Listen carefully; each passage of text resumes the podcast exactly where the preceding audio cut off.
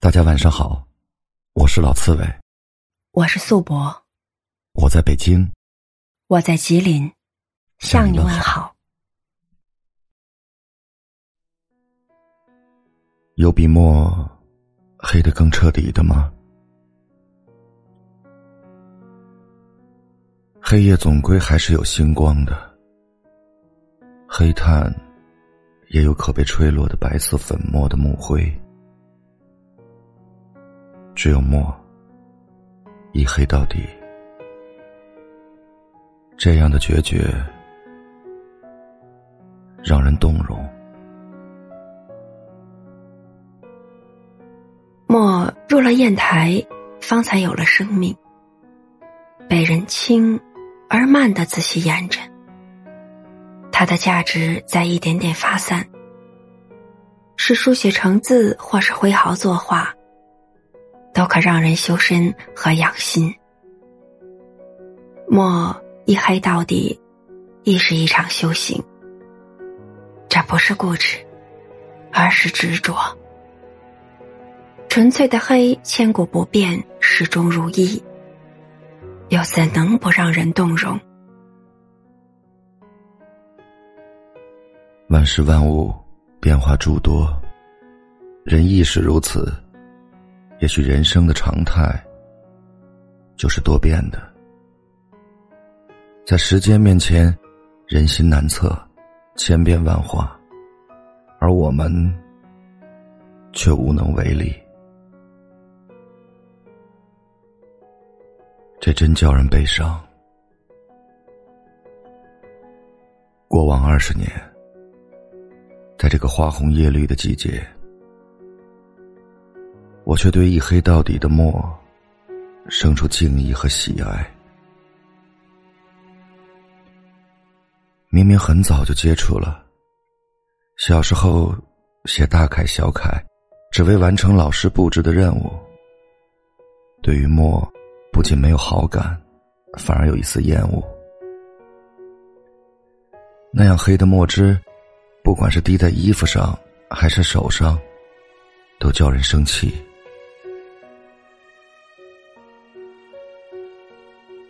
而今，终于懂得墨的好。原来，有些好，是历经岁月的沉淀才会懂得，而一旦懂得，便是石破天惊。墨的好是一种说不出的好，这样的好融入灵魂，就像看对眼的两个人。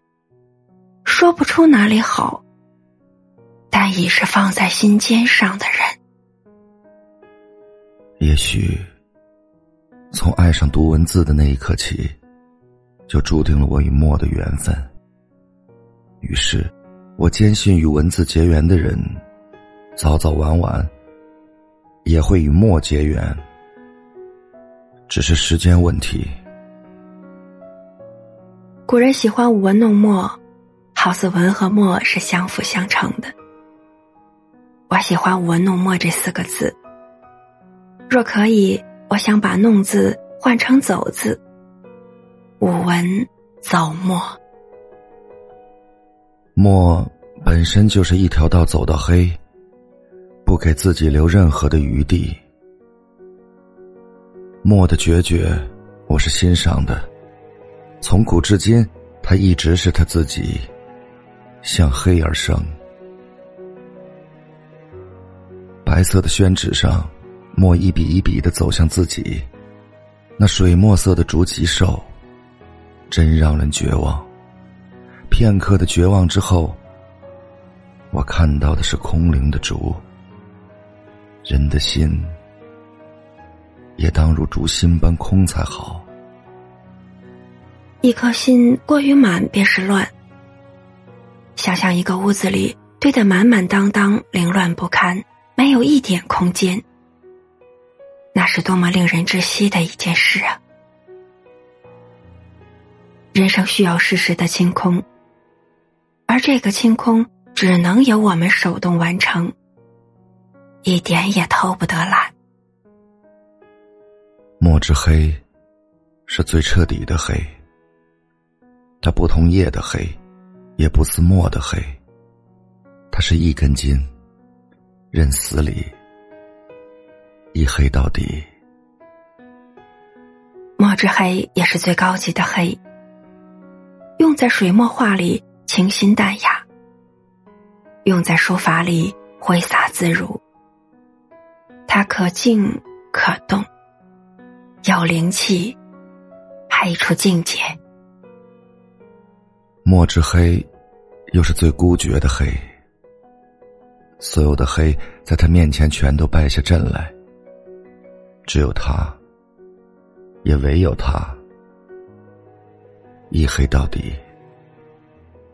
墨遇见水，变得柔软起来，也神秘起来；而水遇见墨，变得有了气场，也丰富了起来。那在宣纸上呈现出的灵动而又淡雅的画。就是水与墨的交融，也是一场美好的遇见。看过作家以及心理理疗师素黑的照片，一身黑衣，过肩的黑发，黑框眼镜，这种强大的黑色调压过其他艳丽的颜色，这样的黑让人动容，素黑。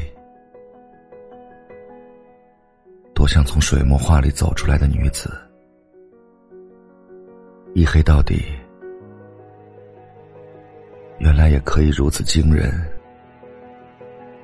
这几年越来越迷恋黑夜，一股脑的把自己丢给黑夜，任他走在又深又黑的巷子里，越是神秘的，就越让人想要一探究竟。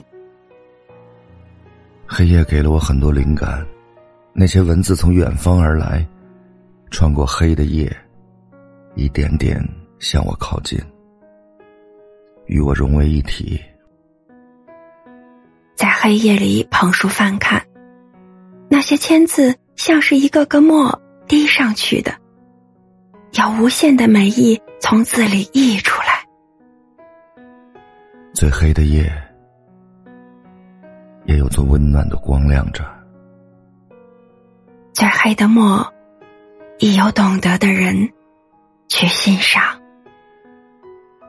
黑夜，依旧是我的归。朋友们。